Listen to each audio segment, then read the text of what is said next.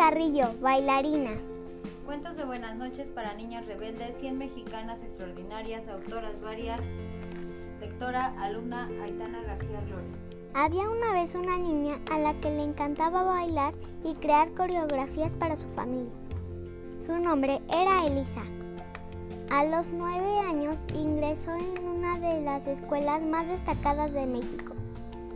Ahí estudió y perfeccionó su técnica con ayuda de sus profesores.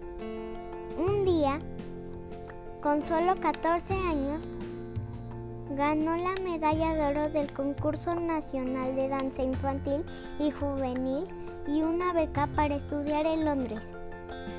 Elisa tomó sus maletas y, con el apoyo de su familia, se fue a dar lo mejor de ella. Al inicio no fue fácil estar lejos de casa. Ser diferente a las demás bailarinas, además de practicar todas aquellas horas, era agotador. Siempre embargo, siempre encontró fuerza en su interior para seguir bailando. Al, al terminar sus estudios, una de las compañías más importantes de ballet en el mundo la contrató. Empezó como practicante y poco a poco logró sobresalir para volverse solista. En cada presentación, Elisa encantaba al público.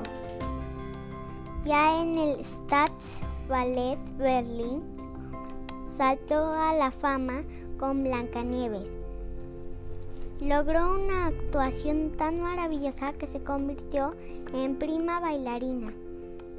Ha sido condecorada con muchísimos premios. En 2019 fue galardonada con el Benoist de la danza, el máximo premio mundial del ballet, además de ser una de las bailarinas más reconocidas en la escena actual Elisa es profesora de ballet, embajadora cultural de México, directora de su propia fundación para impulsar el talento mexicano y madre.